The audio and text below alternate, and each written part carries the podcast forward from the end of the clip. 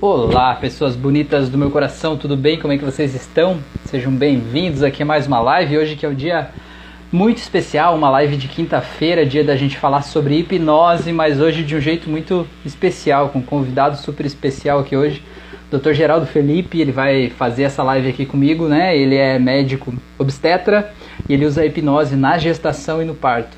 Então vamos aguardar um momentinho até ele entrar aqui. Sejam bem-vindas, pessoas bonitas. Eu já quero dar o um aviso aqui para quem entrou aqui agora. É, quem quiser fazer perguntas, eu peço que vocês, por favor, em vez de usar o caixa de comentário, ao lado dela tem um pontinho de interrogação dentro de uma conversa. Clica ali naquela interrogação e envia a pergunta por ali, por gentileza, que o YouTube, o YouTube, o Instagram, ele acaba entregando mais esse conteúdo, né? É, para as pessoas, tá bom? Então vamos dar um tempinho aqui para ele entrar. E aí a gente já vai já vai é, entrar no, no, nosso assunto de hoje. Então conta aí pra mim, pessoas, vocês já sabiam que dá para usar a hipnose para gestação e para parto? Vocês têm ideia? Vocês acreditam nisso? Não? Que dá para reduzir a dor com hipnose? Que dá para controlar a ansiedade? Vocês, alguém que está aí que pretende ter filho, acredita que é possível e que daria para para é, participar? Vamos lá, deixa eu ver aqui. Aqui. Só um momentinho, só um momentinho. Agora parece que ele entrou aqui já. Vamos ver se vai entrar aqui só um momentinho, só um momentinho, alguns instantes para a gente ver se o Instagram vai nos conectar aqui. Só um momentinho, um momentinho. Ah, a Maria falou que acredita, mas não sabia. Que legal, muito bem. É, vamos ver, Fátima, legal. Um monte de gente conhecida aqui, muito bem. Sejam bem-vindas, pessoas bonitas. Vamos ver se vai dar tudo certo aqui. Só um momentinho, só um momentinho, vamos ver. Doutor Geraldo Felipe, para mim parece que diz que está aguardando o senhor aceitar aqui, eu não sei se você já aceitou ou não, é, dando um tempinho aqui para o Instagram ver o que, que ele disse para a gente. Só um momentinho, tá? Vamos ver, vamos ver, vamos ver. Só um momentinho de atenção. Vamos lá. Deixa eu tentar cancelar e ver se entra de novo. Só um momentito, vamos de novo aqui. É... Solicitações. O doutor Geraldo Felipe está aqui. Enviar solicitação. Vamos ver. Aí. E aí, doutor Geraldo, eu vi que você já colocou um joinha aqui no nosso chat. Por acaso apareceu aí? Ah, agora, agora sim. Boa noite, seja bem-vindo, doutor Geraldo. Muito bom tê-lo aqui com a gente. Muito obrigado. Oi, Rafael. É um prazer muito grande o teu convite e a oportunidade de estar ao vivo junto com os seus e os meus seguidores. E a tecnologia é um negócio incrível que proporciona hoje a nós a possibilidade de, embora a distância geográfica, estarmos todos juntos em prol da divisão de conhecimento e da aprendizagem constante. Que legal, que legal. É muito bom ter tê-lo aqui com a gente, assim, né? Você tem um conhecimento muito grande aí, né, na área que você atua e, e é muito bom saber que pessoas assim como você, né, tendo todo esse conhecimento da medicina, né, e de todo esse trabalho, a gente estava fazendo uma conta esses dias, você já fez mais de 16 mil partes em média, né, e aí está podendo aplicar a hipnose, né, no parto. Conta pra gente como é que é usar a hipnose lá no parto, doutor. É, é, eu me formei no dia 19 de dezembro de 1980, então agora, uhum. em dezembro, eu vou fazer 40 anos na Universidade Federal do Amazonas, e depois saí indo pelo Brasil, me especialização, fazendo especialização, inclusive tendo a oportunidade de ir para os Estados Unidos, é, ampliar esse que conhecimento. Né? E é, eu não saberia fazer nenhuma outra coisa que não fosse medicina. E essa paixão acabou envolvendo também os nossos filhos. Nós temos três filhos, dois rapazes e uma moça, são médicos. E o marido da minha filha é médico, a esposa do meu filho é médica, então quer dizer, somos sete médicos na família. É uma total falta de criatividade. Mas é muito Uma família bem, bem amparada, né? Uma família bem amparada do lado da medicina, né? Que legal. Verdade, verdade. E então, é, o que acontece é que eu sou um ginecologista obstetra. E então você trabalha com a mulher de um modo geral. Eu costumo dizer que o ginecologista é o clínico geral da mulher. Então ele se, se defronta com todas as patologias que envolvem o, o a, a, mulher, né? Desde a sua puberdade até a sua é, ao ciclo climatério, que é a menopausa, e por aí vai. Uhum. E muitas situações são muito gratificantes nessa especialidade, mas a obstetrícia nos propicia é, ter contato com uma situação assim muito mais gratificante, porque na maioria das vezes uma mulher grávida, quando vai ao hospital, supõe-se que ela saia com lucro, né? O produto daquela gravidez. Então ela sempre ganha, na maioria das vezes. E em outras situações uhum. em que nós procuramos o hospital, a gente acaba, de alguma forma, perdendo alguma coisa. Então é muito gratificante a obstetrícia. E é, a gente trabalha com pacientes tanto da clínica privada quanto usuárias do SUS. Então, você uhum. tem é, possibilidades e oportunidades diferentes de acordo com o nicho socioeconômico em que você está atuando. É, uhum. O próprio manual de procedimentos do SUS, né, de diretrizes do parto do SUS, preconiza a possibilidade da utilização de usar analgesia peridural durante o parto. Isso, infelizmente, uhum. é muito mais acessível aos pacientes de nível socioeconômico mais alto ou que disponham de um convênio de melhor qualidade, enquanto que as pacientes comumente usuárias do SUS não têm essa oportunidade. Então, é, uhum. eu costumava dizer que parirás teu filho com dor só está escrito na Bíblia. Porque o ideal seria que você pudesse parir sem sentir dor. Isso me sempre trouxe muita apreensão. Então, eu, eu sempre fiquei imaginando como eu poderia ultimar o parto de uma forma mais prazerosa. E uhum. achava que a hipnose poderia ajudar. É, que legal. Eu, e faz quanto tenho... tempo que você começou a se relacionar assim com a hipnose? Não, não faz muito tempo. Há algum tempo atrás, a, a, a minha cunhada ela faz PNL, faz hipnose, ela é muito boa. E aí eu Legal. disse, ah, me dá, me dá alguns livros para eu ler sobre hipnose. E aí ela me trouxe um livro que eu li porque eu não costumo interromper a leitura, mesmo que eu não goste muito. E ah. enfocava muito mais o aspecto da, da ressignificação a partir de vidas passadas, né? Uhum. E, e, aí, isso aí não, não condizia muito com a minha perspectiva. E uhum. aí eu uhum. fiquei, fiquei meio triste e tal certa feita no consultório, atendendo uma psicóloga, eu falei que eu achava interessante, conversei sobre hipnose com ela, disse, ah, aqui em Manaus está vindo um professor de hipnose, né? Era o Lucas Naves. Uhum, e aí, legal. eu fiz um curso presencial com ele e matriculei meu filho oftalmologista também, que achei que ele poderia ajudar os pacientes dele. E nós fizemos uhum. o curso e, e veio de encontro a toda a minha ansiedade em relação a ajudar a paciente no trabalho de parto. Né? Pô, que legal, Porque, né? Eu acho muito legal isso. É, e a partir daí eu, eu fui procurando mais assuntos, fui fazendo outros cursos, inclusive fiz dois cursos com você, que foram muito hum. bons, gostei muito, fiquei muito feliz da oportunidade e deu a oportunidade da gente se conhecer. Né? Legal, gratidão. Fico feliz de saber que de alguma forma também te, te ajudou nesse processo, muito bom. Por outro, troca de informações nossa é muito gratificante. Eu sempre estou aprendendo. Ouço suas lives, às vezes quando eu estou caminhando, né? E já te falei Falou que você, então, é, tá caminhando com os cachorros, né? Os cachorros, eu lembro. Os cachorros, até tem, tem, eu até comentei sobre isso com uma amiga minha que ela está assistindo a live aqui. Inclusive, ela falou assim: pede para ele mandar foto do cachorro para a gente ver. eu achei que eles estavam legal, muito gordos legal. e eu um pouquinho também, então eu resolvi botar todo mundo em forma, né? E, e, o que acontece é que a gravidez né, é um momento ímpar na vida da mulher. Embora ela não, não tenha, na maioria das vezes, uma gravidez única, né? Uhum. Mas é sempre uma situação única, porque cada gravidez é uma história diferente. E é o momento da vida diferente, diferente, né? Exatamente. É o momento da vida diferente, Exato. o contexto diferente, né? O jeito de se sentir diferente.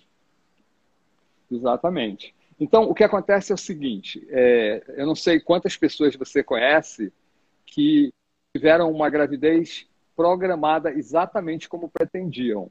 Tá? Na grande maioria das ah, vezes, a gravidez ocorre de uma forma inesperada, não é verdade? Uhum. É, é, no susto, né? Que, que tentam. É, tem, o susto é depois, né? Mas o que, acontece, o que acontece é que a pessoa, às vezes, é, tenta, encontra uma dificuldade e aí começa a procurar uma gravidez assistida. Aí sim, a gravidez uhum. ocorre dentro de uma programação. Mas uhum. na grande maioria das vezes, ela não, não é no momento propício ou no momento uhum. desejado. Então, é, deixa eu já aproveitar e fazer um, um, contar um pouco de uma história minha, já que você falou desse assunto, né? A minha primeira filha, eu e minha esposa, a gente decidiu, né, que a gente queria ter uma filha, né? A gente não, não tentou, né, é, é algo assistido, mas a gente falou, ah, vamos, estamos preparados para isso, né? E aí a gente ficou, assim, ficou um ano e meio mais ou menos, né, e não aconteceu. E teve um momento da minha vida, né, que a gente empreendeu, teve um negócio, uma cafeteria lá, e a gente acabou fechando, e foi o momento mais turbulento, sabe? O momento que mais, tipo, parecia que tava tudo errado, tudo de ponta cabeça, foi o momento que a gravidez veio. Falou assim, ah, agora é o momento certo, vamos lá. Foi mais ou menos isso. É, a, acontece. Então, é, a gravidez, ela, ela ocorre em várias situações, né? E, e realmente modifica a vida da mulher e, e às vezes do parceiro, tá? Então, é, uhum. a mulher às vezes engravida pelas mais variadas razões possíveis, até para ela se sentir dona da própria vida, ou para ela fugir de uma determinada situação que lhe seja é, não é, de saborosa naquela casa em que ela vive e ela quer passar a ter a própria família, constituir uhum. a própria uhum. família. Então, uhum. quer dizer, é, vários fatores interagem para essa situação. Então, a paciente, além de atravessar durante o período gravídico alterações psicológicas, é, ela sofre também alterações hormonais. Né? Uhum. Então, os hormônios dela fervilham e, eles são todos responsáveis pelas alterações fisiológicas e psíquicas que a paciente sofre. Tá? Se você imaginar, uhum. por exemplo, que uma grávida é, produz a placenta dela 20 vezes mais progesterona do que ela produziria numa outra época da mulher, né, da vida da mulher, e uhum. o estradiol aumenta 200 vezes mais. Então, você imagina só, esse pulsar de hormônios, essa, essa gama de hormônios que chega, né, acaba uhum. é, fazendo alguma alteração. Tá? Claro, é quase então, uma máquina ali praticamente fora do controle habitual, né? Daquele controle que estava acostumado, daquela programação habitual. De repente está tudo virado, né? Você tem que se reconhecer, se redescobrir de novo no teu próprio corpo, né? Eu acredito que deve ser bem intenso mesmo. É. É, um turbilhão. Então, é, são coisas que realmente comprometem, né? E, paralelamente a isso, vem todas essas né, que a família traz, é, to todas aquelas situações. Muitas vezes a, a mãe da gente faz algum comentário para que nós acabemos valorizando as ações dela e nos sintamos até um pouco, às vezes, mais culpados por não ter uma determinada reação. Então isso acaba criando Quem nunca, né? algumas, né? É, algumas crenças. eu, eu, Quem nunca? eu frequentava uma psicóloga e eu brincando com ela e, e, e também por, por ouvir sempre a minha esposa dizer isso, é, que tudo é culpa da mãe. então parece realmente é, que é. ela causa ela causa um imprint na gente, né? Incrível.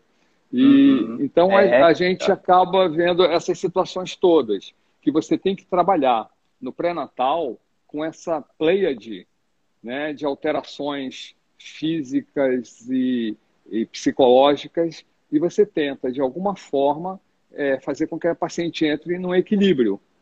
E eu vi que a hipnose seria uma ferramenta útil para fazer com que a paciente entrasse nesse equilíbrio.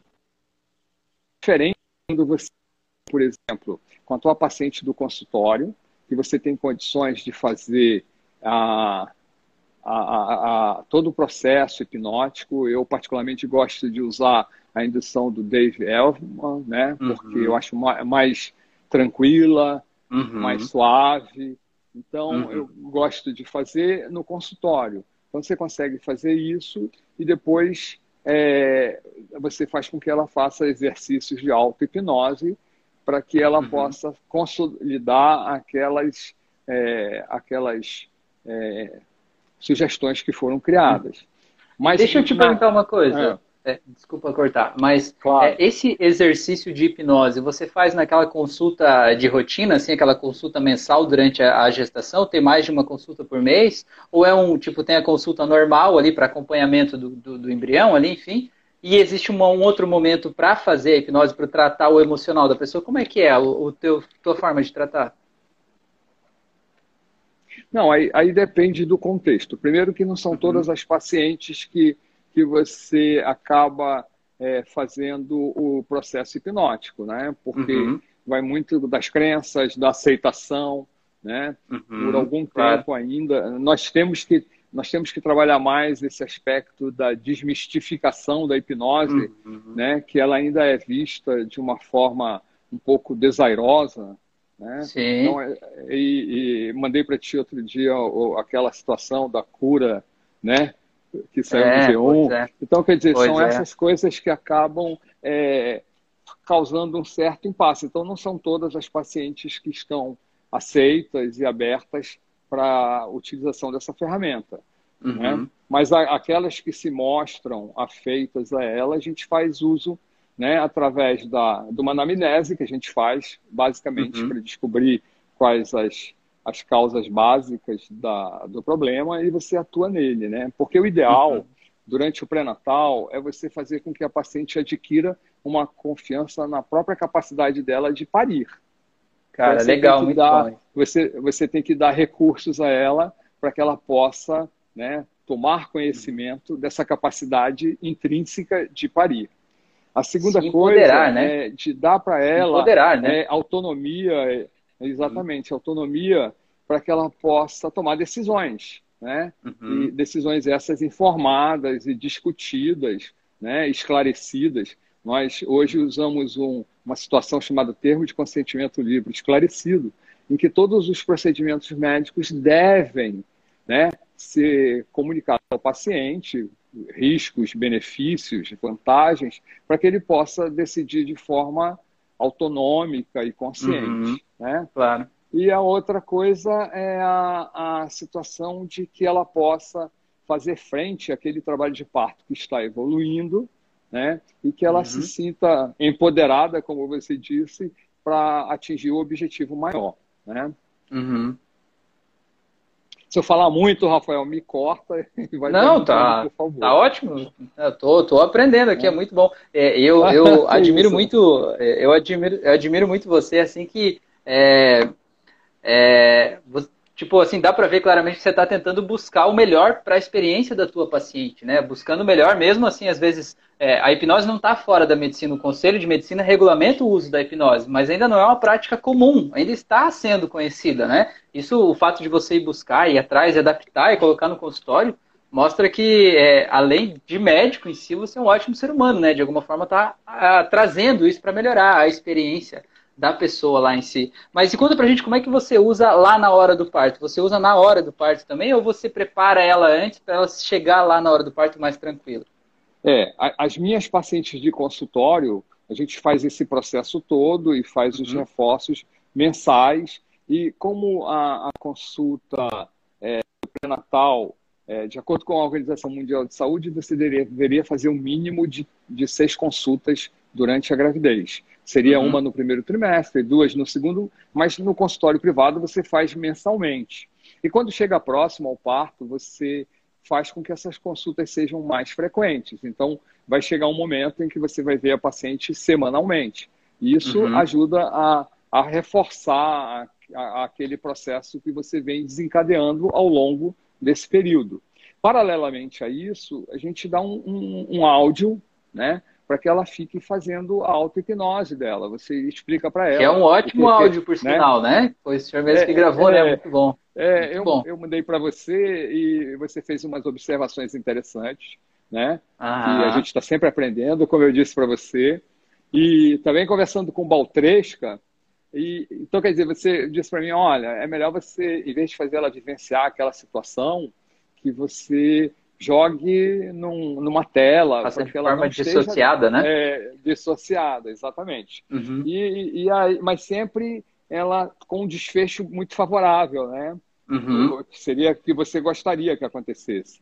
E uhum. o Baltresca disse, olha, eu acho que tu não podes botar tanta coisa positiva aí, como vai dar certo, o desfecho é esse. Talvez você uhum. tenha que focar mais no aspecto da emoção, do envolvimento de amor e tal, mas sem uhum. condicionar muito com uma resposta tão positiva, porque eventualmente pode dar uma zebra. E é verdade. Uhum. Então, uhum. essas conversas que a gente tem um com o outro, a gente vai aprendendo, vai aprimorando. É legal, são, né? são outros é, olhares, é, né? Muito legal. Exatamente. É. Então, quer dizer, a vivência de vocês na hipnoterapia, né? Com, é, ajustando ao meu conhecimento na parte da obstetrícia, só tem a somar e a gente vai aprendendo cada vez mais e aplicando na prática.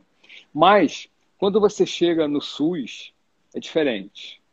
Uhum. Porque você não tem a tranquilidade. Primeiro que existe a tal da capa do mago, né? E o médico uhum. tem, ainda tem um pouco daquela magia de, ah, ser visto muito, de, né? De ser visto de uma maneira diferente e tal. Uhum. E, e, a tua paciente do consultório tem uma empatia maior, uma relação médico-paciente muito mais estreitada. Uhum. O que você não uhum. tem durante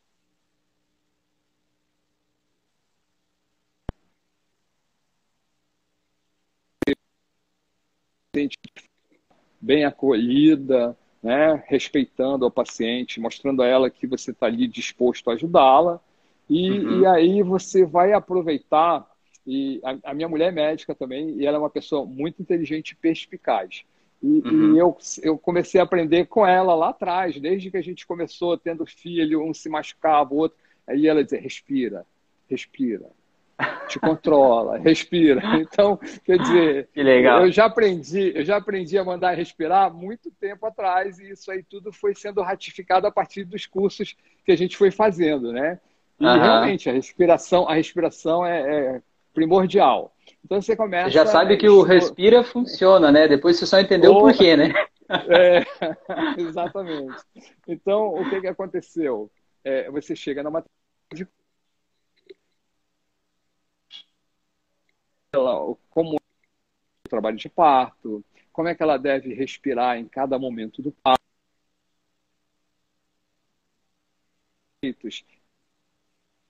do trabalho de parto. E, e, aí você começa a criar aquela empatia, né? Como é que vai ser o nome do teu filho? E aí você começa uhum. a fazê-la criar uma fantasia certo? Então você, ó, respira fundo, quando vier a contração, respira curtinho, mas respira bem profundo. Como é que é o nome do neném? Fulano de tal. Imagina que daqui a pouco ele vai estar nos seus braços, recebendo seu amor, seu carinho, né? Que é muito legal isso, né? É isso né? que você está falando, você está tirando o foco do problema, da dor e colocando foco na solução, no desfecho, né? Então você está mudando o foco, né? É muito bom. Principalmente, Rafael, que é, eu, eu, sou professor universitário também, e é uma situação uhum. também muito gratificante, porque você aprende com eles né? Uhum. algumas coisas. Outro dia eu aprendi como economizar uma fralda na hora de retirar com uma, com uma aluna minha, né? Uhum. Porque eu, eu fui examinar a paciente no pós-parto, tinha sido uma cesariana, e eu disse para ela, oh, por favor, para o acompanhante, você pode tirar a fralda para eu palpar a paciente, né, o abdômen, para ver como é que está a ferida cirúrgica e ver o sangramento. E aí a acompanhante ia rasgando a fralda e minha aluna disse, não, você puxa aqui assim, segura nessa ponta, a ponta azul, puxa, que depois você pode usar a fralda de novo. Então, para você ver uma coisa simples, a gente está aprendendo sempre. Né? Com certeza. Então, com certeza. O, o, eu, eu, fico muito feliz em poder ser professor, porque eu estou sempre aprendendo, estou sempre uhum. me aprimorando e estou sendo estimulado por eles a estudar cada vez mais. Isso faz é com que legal. você se torne uma pessoa melhor e um profissional melhor. Né? Com certeza. Então, é, é muito bom. E você também é. dá a oportunidade de que eles assistam essa performance toda e possam embutir isso no, no, na, na, no cotidiano deles. E o que é que você Aham. acaba conseguindo com isso, né? Fazer com que aquela, a, aquela situação que era vista antigamente de uma forma ruim, você está formando profissionais com uma abertura maior e que amanhã uhum. depois eles podem ver que isso é interessante e também enveredar por esse caminho. Né? Claro, a gente aprende com exemplo, né? A gente não Exatamente. aprende só com o que dizem para a gente o ensino, mas a gente aprende com o que as pessoas fazem, né? É muito legal Isso. esse exemplo, assim. E aquilo que você estava falando ali antes, de na hora do parto em si, né, você reconduzir o foco da paciente do problema, da dor, reconduzir para ela, daqui a pouco o bebê vai estar tá ali e tal, né? é, é, muito interessante, porque, assim, por exemplo, tem histórias, que nem, por exemplo, da, da minha esposa, quando foi nascer a segunda filha nossa, né? Ela falando assim, que ela entrou lá na sala de parto, calma, tranquila e tal, né? Tava tudo certo. Aí chegou, sei lá quem, pediu alguma coisa pro anestesista e falou assim: Não, a agulha tal acabou. Não, então vai buscar no outro lugar. Não, mas aquela agulha não tem mais, pega outra. Não, mas aquela é muito grossa, aquela não sei o quê. Ela ficou, no, sabe, meu Deus, e agora vamos colocar a agulha errada, sabe? Esse tipo de conversa é o tipo de hipnose também, porque você não sabe o que está acontecendo, né? E esse tipo de conversa ah. acaba atrapalhando a experiência da pessoa, né? É verdade. E, e, é interessante que você falou em dor, né? E eu estava falando ainda hoje na aula com os meus alunos e eu perguntei deles: vocês já alguma vez me ouviram perguntar da paciente se ela está sentindo dor? Uhum. Alguma vez? Eu, eu não uso o termo dor nunca, porque eu quero fazer com que ela desmistifique a situação de que ela está sentindo dor. Né? Claro, nem olha para lá, né? É, a, a, a, dor é um processo fisiológico, né? Uhum. Porque envolve neurotransmissores, né? A dor começa pelos neurotransmissores, aí vai ter o estímulo pelo corno posterior da medula, sobe até o sistema nervoso central. Então, é uma somatória, né? De uhum. hormônios, hormônios, é, neurotransmissores, tá? e uma resposta. A, a, a, é, então, o limiado de dor do indivíduo depende diretamente do estado emocional em que ele se encontra. Uhum, então, você certeza. pode ter mais ou menos dor de acordo com o seu estado emocional. Uhum. Então, eu não, uso, eu não uso a palavra dor nunca. Então, eu já começo a, a hipnotizar a paciente lá, lá na admissão, na hora que ela está sendo admitida, avaliada. Então eu digo, sua barriga está ficando dura, você está tendo contração, dor, não, dor eu não uhum. falo, então não existe, né? Então fica é mais que nem fácil, você chegar no, num calor lá de 45 graus e perguntar para a pessoa se ela está com calor, né? Ele está com calor, né? Você nem fala do Aí calor, ele, você fala de outra é, coisa, né? Ele, ele talvez quer uma água, né? Quer algum sorvete, é, alguma coisa assim. Exatamente. Né? Reconduz, então, deixa o, eu só o, ler Deixa eu só ler aqui que a Maria Pode. falou aqui, ó, que o primeiro passo para a desmistificação da hipnose são profissionais da saúde a incorporarem na, nos seus tratamentos, né? Que o senhor é um grande exemplo aí. Muito bom. E deixa eu ver a. a tem uma pergunta aqui para você da Neiva. Ela está perguntando assim: se antes de três meses de gravidez, né? Se você aconselha usar a hipnose antes de três meses. Você quer responder essa? Eu, eu não vejo nenhuma contraindicação, né? em usar a hipnose em qualquer época da gravidez. Muitas vezes ela vai ter, sendo hipnotizada é, sem nem saber que está grávida. Se a gente parte uhum. do pressuposto que a hipnose é uma constante na vida da gente, você está assistindo um filme e está focado no filme, você está sendo hipnotizado e você não sabe nem que está grávido, certo? Então, quer dizer, uhum, teoricamente, claro. a hipnose, e ela não, não influencia de forma alguma né, a evolução da gravidez. Muito pelo contrário. Se, uhum. se a gente parar para ver, por exemplo, é, e é interessante que a gente estava falando sobre o processo de respiração, né? É, o, não sei se você já ouviu falar no Lamaze, um francês, na não. década de na década de 50, é, na década de 50, ele mais ou menos começou a, a focar a, o trabalho de parto orientando a paciente a respirar. Uhum. Então, ele começa, então ele começava, se você parar para ver, a técnica dele parecia muito com uma hipnose. Então ele dizia, uhum. respira, foca para um determinado lugar, fique focando uhum. para lá, respire uhum. assim. E esse treinamento dele vinha na paciente do consultório dele desde o início. Então ele mandava uhum. que ela fizesse esses exercícios de foco e respiração desde o início. E ele mandava fazer, ó, você tem que uhum. fazer isso sete vezes por dia, então você vê que ele ia preparando a pessoa, inclusive, para que na hora ela já estava meio é, pré-hipnotizada. Então, na hora do uhum. parto, ele dizia, ó, respira, foca para lá e tal, e ela saía do, do foco do parto, uhum. né? Da uhum. sensação.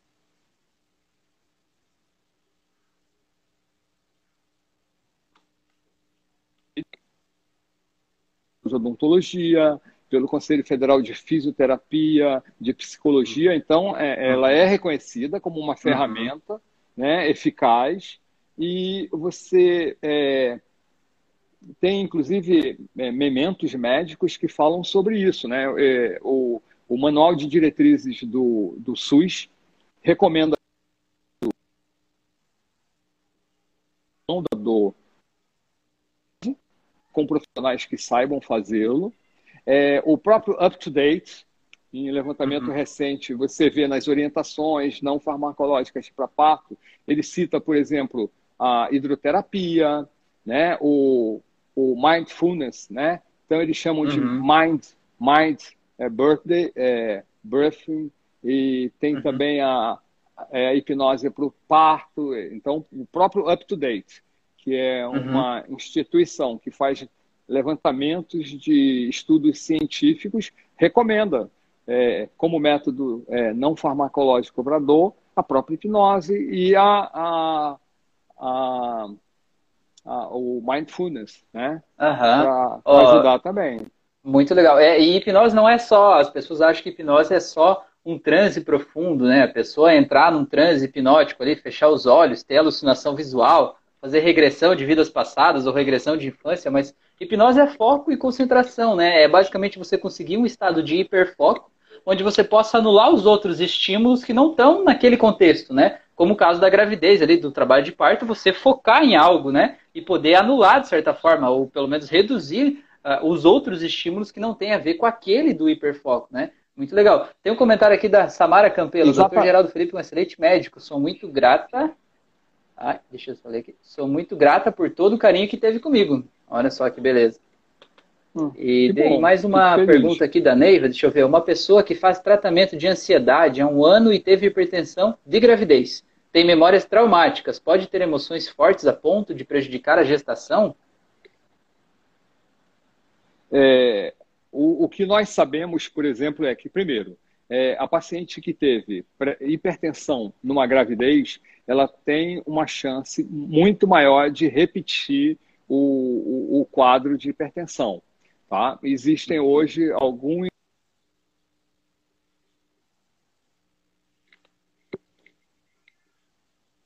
riscos de incidência, tá? Agora, é, é, existe no pré-natal é, eu recomendo que os médicos obstetras façam, é, o, inclusive eu postei no meu Instagram, né, a escala do, de Edinburgh, que você é, é escala de depressão pós-parto. Então existe uma uhum. escala com, com 10 questões em que você faria ao longo do pré-natal para identificar pacientes potencialmente é, susceptíveis a desencadear uma depressão pós-parto. E o que a gente sabe é que a depressão pós-parto ela está muito correlacionada ao quadro de ansiedade.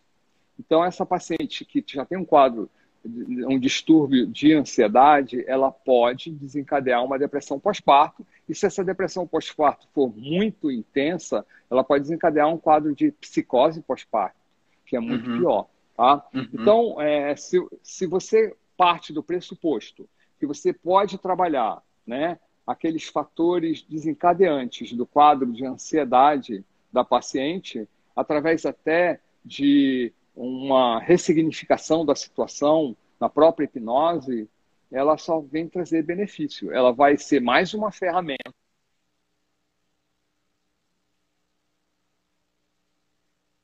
seja muito mais satisfatória. Uhum. Então, sobremaneira, é. a, a, hipnose se aplica em todas essas situações. Uhum. É muito legal. Isso que você falou da, das pessoas darem outras sugestões, isso acontece muito, né? Eu já tratei muitas pessoas assim, a nossa experiência também, né? Que a gente teve duas filhas aqui também, tem muito assim. As pessoas, elas não querem prejudicar, né? Todo mundo quer ajudar, né? Todo mundo que vê uma grávida quer ajudar, né? Não, tem que fazer tal coisa, tem que comer tal coisa, tem que tomar chá de não sei o quê, tem que fazer tal exercício, né? E todo mundo quer ajudar conforme o seu mundo, né? Tipo, como eu fui criado, eu fui criado assim, deu certo. Então, esse é o jeito certo, né? Só que todo mundo dá opinião, todo mundo dá palpite, e às vezes a pessoa, quando tá lá, né, é o casal, né, eu digo casal porque eu vivi a experiência ali, né, como, como pai ali, né, é, se você não está totalmente convicto do que você está fazendo, é muito fácil você ficar com uma ansiedade, com uma insegurança, com medo. Parece que você está fazendo tudo errado, né? Parece que tudo que você faz é errado. Para mim ficou muito claro, principalmente depois que a nossa primeira filha nasceu, na primeira semana é, tinha uma questão que ela estava dormindo de tarde. Eu vou contar essa história rapidinho, mas é, é, eu acho que ilustra bem esse caso. Ela estava dormindo de tarde e aí tinha algumas pessoas, né, que vieram visitar ali na primeira semana, né? Aí falaram assim, aí uma dizia assim, não, ela tá dormindo, agora tem que acordar ela para dar mamar, porque ela já tá mais de duas horas sem mamar, então tem que mamar. Era uma opinião. A outra opinião era assim, não, o bebê tá dormindo, deixa o bebê dormir até a hora que o bebê decidir acordar, não tem por que acordar o bebê, deixa ele dormir. Era a segunda. A terceira opinião era, tá ficando tarde, tem que acordar para dar banho, porque senão vai ficar tarde, vai dar banho de noite, não pode dormir sem dar banho. Já era uma terceira opinião, sabe? Aí você olha no meio daquilo ali, cara, se você for fazer o que alguém disse, você vai estar tá contrariando pelo menos os outros três. E geralmente esses outros três, eles são importantes para você, como você falou, é a mãe, é o pai, é a tia, a vizinha, é a avó, sei lá quem, né? Então eu vejo que ter um acompanhamento, né, com um profissional que nem o senhor, assim, né, de lá, quando vai no médico fazer a, a sessão e ter esse tipo de segurança é muito importante, né? Isso muda vidas, né? É, primeiro me chama de você, Rafael, por favor. tá bom, tá bom. Tá? É, é, é, é, o negócio é o seguinte: eu acho que você deve procurar um profissional em que você possa confiar. Então, é uhum. imprescindível uhum. que haja confiança e o respeito mútuo né, entre o, o pai, o, a, a, paciente, o médico e o pai. Outra coisa, o pré-natal, ele é uma. Paciente que. Eu estava lendo o que estava escrito ali. É, o pré-natal, eu acredito que seja um, uma consulta de interação daquela família. Eu já cheguei a fazer pré-natal que ia a grávida, o marido e a, e a outra filha, certo? Uhum, e é interessante uhum. que, por exemplo, a gente diz, ó, oh, você está ganhando um pouquinho de peso, melhora a tua dieta, vê isso aqui e tal. E a garota dedurava a mãe. E eu dizia, ah, você vai levar bronca quando chegar em casa. Eu tô, ela está comendo muito chocolate. então, quer dizer, é, é, uma interação, tá? E eu costumo dizer que é, a gravidez, o, o, o tripé não pode ser um deles o obstetra tá? Porque se a paciente, por exemplo, vai só ela, aí tem o feto, que é a segunda perna do tripé, e a terceira perna ela vai usar o médico obstetra como um apoio, certo? E aí quando essa uhum. gravidez uhum. ocorre, o parto, o, o, o, obstetra sai do meio do caminho, ela vai ficar desequilibrada. E, em contrapartida, o, o marido vai se sentir enciumado porque ele não participou daquele processo. Então, uhum. o ideal é que o pré-natal ocorra é, com o casal. E aí uhum. cada um tem as suas dúvidas. Eu já tive paciente e o, o, o marido era trompetista. E é interessante uhum. porque ela sentava na poltrona, se afastava um pouco, ele puxava a poltrona mais para próximo da mesa e ele falava tudo que ela sentia. Eu fazia uhum. o exame nela e eu via as reclamações dele, né? O que que estava sentindo. Então ele estava vivenciando uhum. aquela gravidez. Né? Então é importante que ocorra isso e que você possa ter essa harmonia. Eu costumo dizer para paciente, eu vou falar o que, o que eu acho que deve ser falado e eu espero que você, quando eu acabar, você tire todas as suas dúvidas, né, para que você saia daqui tranquila, né? E eu explico, inclusive, nesse mês nenhum percalço, não acho que o que está acontecendo seja alguma coisa errada. Então, é importante que o casal interaja no pré-natal e tire as dúvidas. Uhum. E eu não me importo que outras pessoas deem palpite, mas ela sempre tem a, liberdade de me perguntar para dirimir alguma uhum. dúvida. Né? Uhum. E, e, esse negócio de amamentar aí, hoje em dia, chama livre demanda, né? Então não sou eu que acordo o feto para dizer que ele tem que comer. É ele que diz que está com fome e aí você oferece o leite. Exato. Pois é. É, e daquela história que eu estava te contando, porque, lembrei de mais um detalhe. Ele, mais ele também tem vontade, né? É, pois é, lembrei de mais um detalhe daquela tem história. Dele, né? Tem, claro, com certeza, né? Ele, ele, é. ele se mexe na hora que ele quer, com certeza, né? E já, já vem aí uma educação do pai também saber respeitar a vontade muitas vezes, né? Porque às vezes parece que Exato. os pais têm que estar tá ali meio que super protegendo, às vezes até fazendo as coisas que não é, né? Não, não deixa a coisa fluir como deve fluir naturalmente, né? Muitas vezes, né? Muito interessante. É, a Neifa falou ali que é muito palpite para pouca criança, que eu falei antes, né? Mar e Ilha falou, passei por isso tudo que a gente estava falando dos palpites das pessoas, não é fácil não, só sabia chorar, ela falou.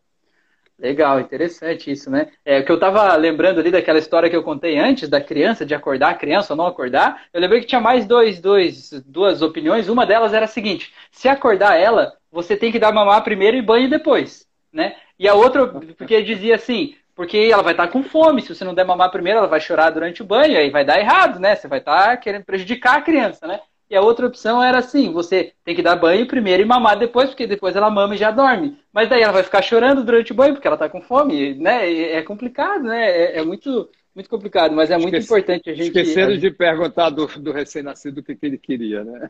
Pois é, pois é, só prestar atenção, né? Muitas vezes já é o Exatamente. suficiente, né? É, é. muito legal. É, e uma coisa que eu vejo também, assim, durante a gravidez, não sei se, se acontece, né? Deve acontecer muito assim, é que, é, além do palpite, né? As pessoas acham, parece que é, a barriga de grávida é pública, né? Não sei se os seus pacientes falam isso. Todo lugar várias pessoas pegam, né? Ah, a barriguinha aqui, o neném, não sei o quê. A minha esposa se incomodava bastante com isso, assim, né? Como se fosse um evento público, né? Tá lá ah, a é. barriga do neném aqui. E acontece sente, muito também. Sente a individualidade violada, né? Exatamente. E depois que nasce o bebê, parece que a mãe desaparece, né? Eu, ve, eu vejo isso muito acontecendo, assim. Porque antes todos os olhos eram para a grávida, né? A grávida tá ali, ai que bonitinha, não sei o que, a barriguinha. Aí depois chega, ah, a mãe tá aqui, tá, tchau, mãe, deixa eu ver o bebezinho e tal. E às vezes a, a mãe se sente meio deixada de lado, ainda mais nesse momento, né? Com tanta coisa que aconteceu ali, né? E você sabe o pior, Rafael? É uma coisa interessante que hoje existe a lei do acompanhante, né? Principalmente é, para estimular, principalmente na rede pública, mas existe a lei do acompanhante. Uhum. E, e aí é, o, o, aquela pessoa paciente, mas às vezes parece muito mais curiosidade, porque a coisa pior que tem, eu acho, é que tão logo a grávida pare, a pessoa que está acompanhando a, a, a parturiente larga a parturiente e vai atrás da RN, entendeu? Aí ela vai lá, uhum. curtir o neném, ver, ver uhum. tamanho, trocar e tal, e esquece a grávida que ela estava acompanhando, uhum. né? Uhum. Quando, ela, quando ela deveria continuar dando suporte ainda mais um pouco, até que aquele processo todo fosse completado, né? É interessante. É, ela acha que está acompanhando o bebê, né? A acompanhante acha que está acompanhando o bebê é. né? Muitas vezes. Eu tô aqui garantindo que não vai ser Às trocado, né? ele seja troca, trocado, exatamente.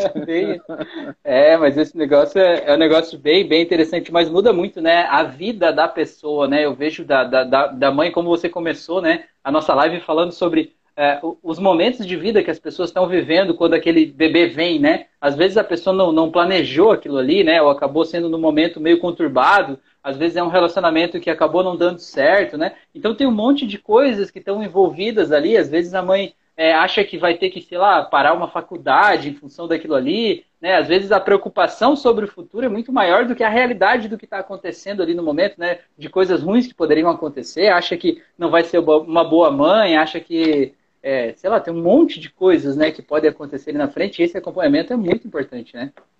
E é, às vezes você ouve relatos que você acredita que não sejam reais, né?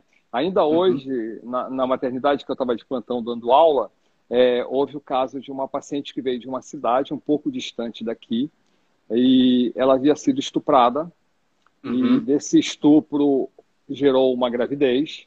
Essa uhum. gravidez não era uma gravidez aceita, então uhum. ela ela já tinha tido uma gravidez anterior, tinha uma, uma neném de uma menininha de 4, 5 anos, e ela não aceitou a gravidez, não fez pré-natal, tá? E indo aqui para Manaus parir, começou a subir, alguma coisa nesse sentido. Ela pariu de parto normal e não uhum. queria ver o recém-nascido, né? Uhum. Já havia dito que ela ia dar para adoção, porque ela não queria ver e, uhum. e ela foi e não queria amamentar, né? Essa, uhum. Esse processo de negação todo. Uhum. E realmente você imagina que deve ser uma, uma situação tremendamente traumática. E a uhum. psicóloga foi conversar, o serviço social foi conversar, a enfermeira, e começaram a dar muito suporte. A família veio, disse que apoiaria se ela quisesse ficar com a criança e tal. E eu estava uhum. conversando com a psicóloga e disse assim: Você imagina como deve ser difícil né? e ou como será difícil a vida dessa mulher toda vez que ela olhar para aquela criança, ela se recordar daquela situação, né? Vai ser tremendamente uhum. sofri, sofrida aquela situação. E daí vai a aceitação ou não daquela criança, uhum. né? Esse uhum. contexto todo. Então, você falando de, de traumas, né? Esse é um trauma uhum. realmente muito forte. Muito tá? forte, com certeza. Muito forte. E, Mas fazendo é mas fazendo uma terapia bem feita com hipnose, ela consegue desassociar Sim. a imagem da criança do, do, momento em que ela foi feita, com certeza, né? Muito legal. Sim. Inclusive, é... eu, eu, já estive conversando com uma colega minha, que é a, a coordenadora do Serviço de Atendimento à Vítima de Violência Sexual, né?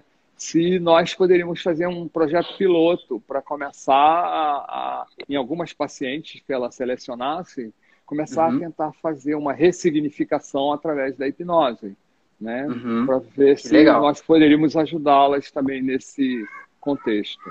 Que legal, então, que ótimo. A, a hipnose tem a hipnose tem uma aplicação prática, é uma ferramenta que, se bem usada, seja ela uhum. no pré-natal, no parto, no pós-parto, uhum. ela sempre vai trazer algum benefício porque você está visando o bem-estar psíquico daquela pessoa, né? Uhum. Deixa eu te contar uma história de um paciente que eu atendi, é, que, que eu acho que, que é, tem muito a ver com isso aí também, né? Para ver pelo outro lado, né? É, o lado da criança, por exemplo, essa história que você contou, né?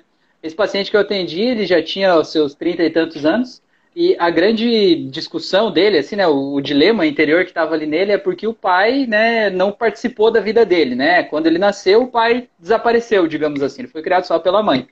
É, então ele sempre cresceu com um sentimento de revolta contra o pai, contra o que o pai fez para ele, né? Dia das crianças na escola sempre tem, desculpa, dia dos pais na escola sempre tinha aquele sentimento ruim que o pai não estava com ele, tal, tudo aquele mal estar que ele viveu, né?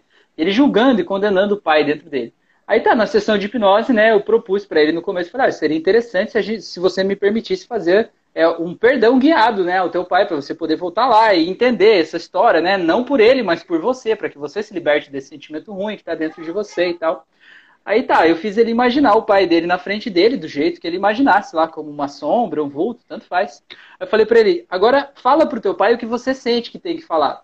Ele falou assim: Eu não sei o que falar. Aí eu disse assim: Não, deixa falar. O que sair da tua boca é o que precisa ser dito. Vai falando. Aí ele parou, pensou e falou assim: Me desculpe. Aí ele fez uma cara, sabe? Fez uma cara: Como assim me desculpe, né? Aí até ele ficou assustado. Ele falou: Por que eu tô falando me desculpe, né? Aí é, o que, que ele entendeu? Ele entendeu que aquele sentimento do me desculpe era o sentimento que a mãe dele sentiu, porque ela sentiu como se aquela gravidez fosse culpa dela, né? E de alguma forma aquela gravidez tivesse separado ela do pai. Então a mãe guardou o sentimento de culpa e o bebê que estava lá trouxe esse sentimento de culpa para a vida, né? Então olha que coisa louca. É, o sentimento era em relação ao pai, mas não era nada do que ele achava que era, né? Não era uma condenação, mas era como se ele fosse culpado por algo em relação à vida do pai, né? Como é que, como é que a nossa cabeça guarda as coisas de um jeito diferente, né? É, exatamente. É, e falando da situação do, do né?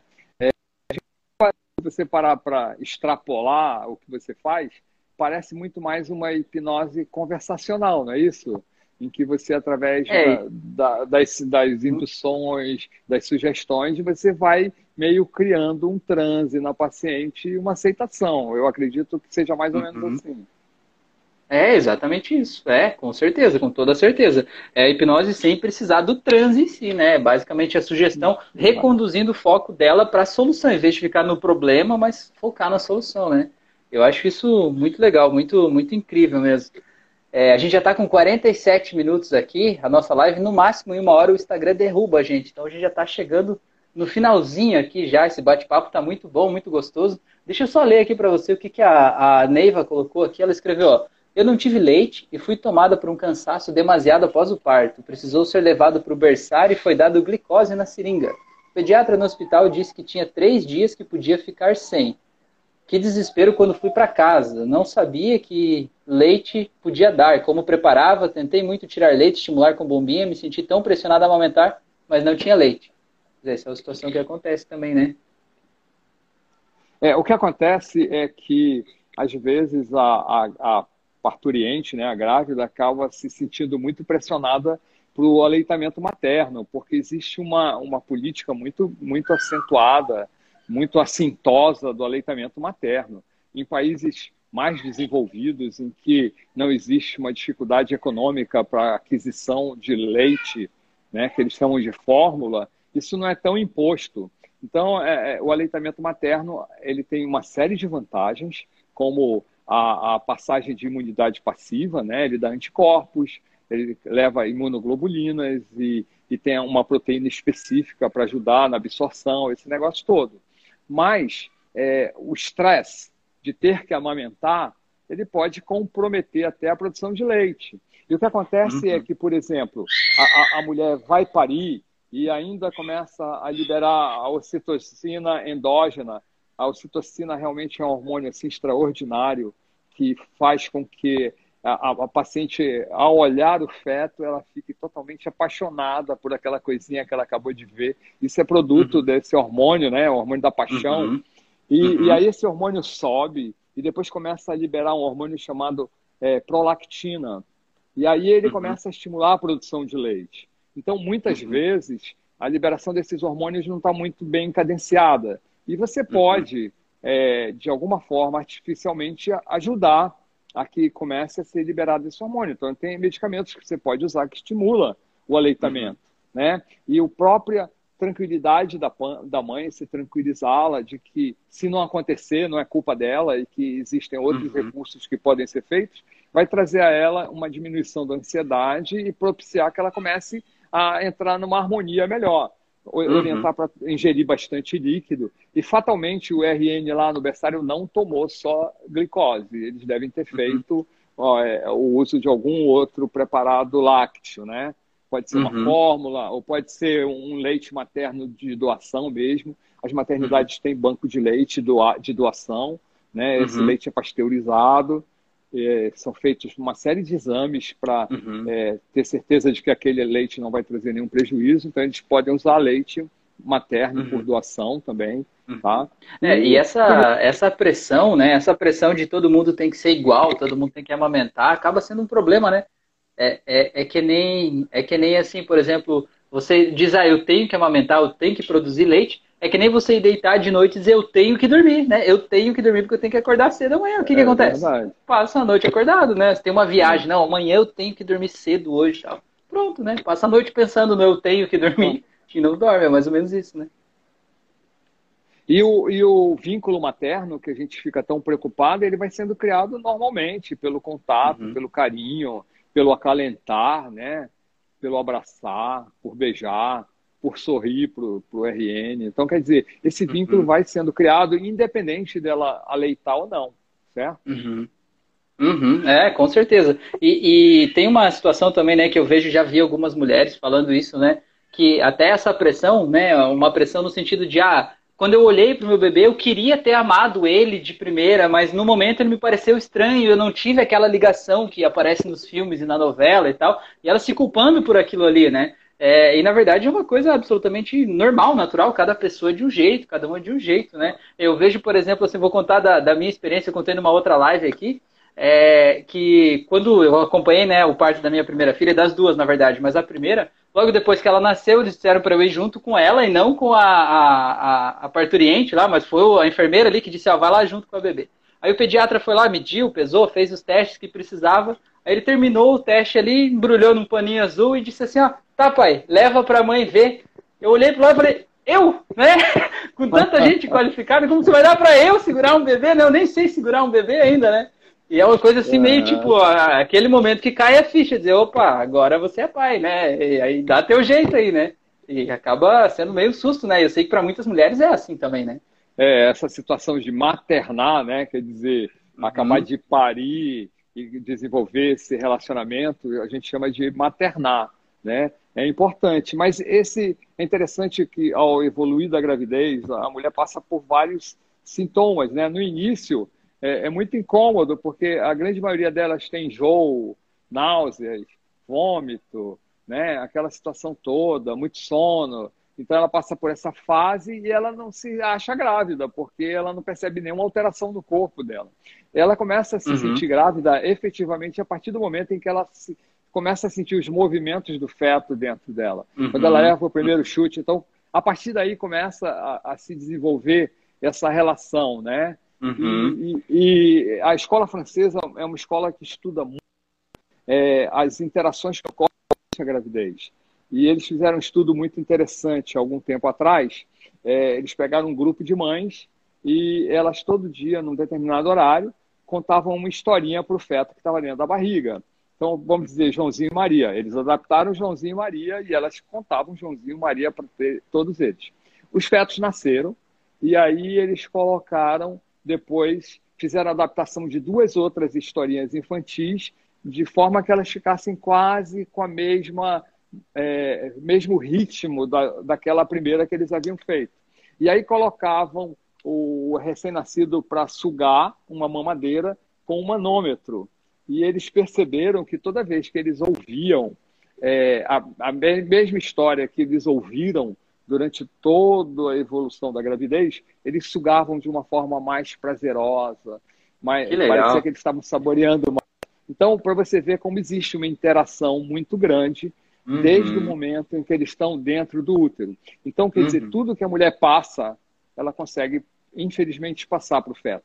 Coisas boas, uhum. coisas ruins, né? Uhum. E isso é tudo é acaba causando um né? imprint, né? né? É, é, importante. é, é importante saber isso justamente para quando a pessoa está lá né, grávida e perceber que de alguma forma veio uma sugestão indevida de uma outra pessoa que está fazendo ela se sentir mal, ela pensar que ela deve desconectar daquilo e pensar em algo bom, não só por ela, mas pelo bebê, né? Quando é pelo bebê parece que é mais fácil, né? Tipo, ah, não estou fazendo por mim, estou fazendo por ele, né? Eu vou me manter em paz aqui agora, me desconectar dessa tua sugestão ruim aí, desse xingamento, vou desconectar disso pelo meu bebê. Né? O meu bebê merece, eu vou ficar de boa aqui que tá tudo certo. É, eu queria te agradecer, já a gente já está quase 56 minutos de live, então quase no finalzinho aqui. Queria te agradecer imensamente pela oportunidade aqui. A Maria escreveu aqui: podemos ter uma parte 2 dessa live, por favor? Ela falou aqui. Foi muito bom esse bate-papo. Quero te agradecer mesmo, mesmo, de verdade aí. E aí, se você me autorizar, depois eu quero colocar essa live lá no YouTube, no Spotify também, espalhar esse conhecimento aí, tá bom? Gratidão pela noite. E se tiver ah, mais algum recado aí.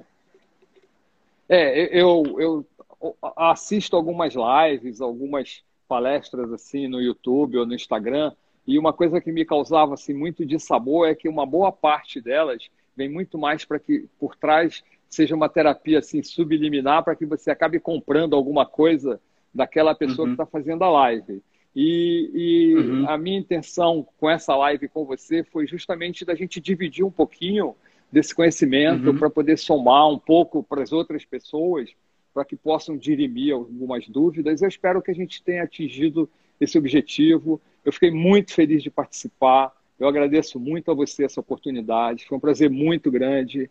E sempre que você quiser, e se eu tiver a altura, eu estarei disposto a contribuir. É um prazer muito grande. Meu Deus, a sua altura é uma altura incrível, né? Ótimo, muito bom, muito obrigado mesmo.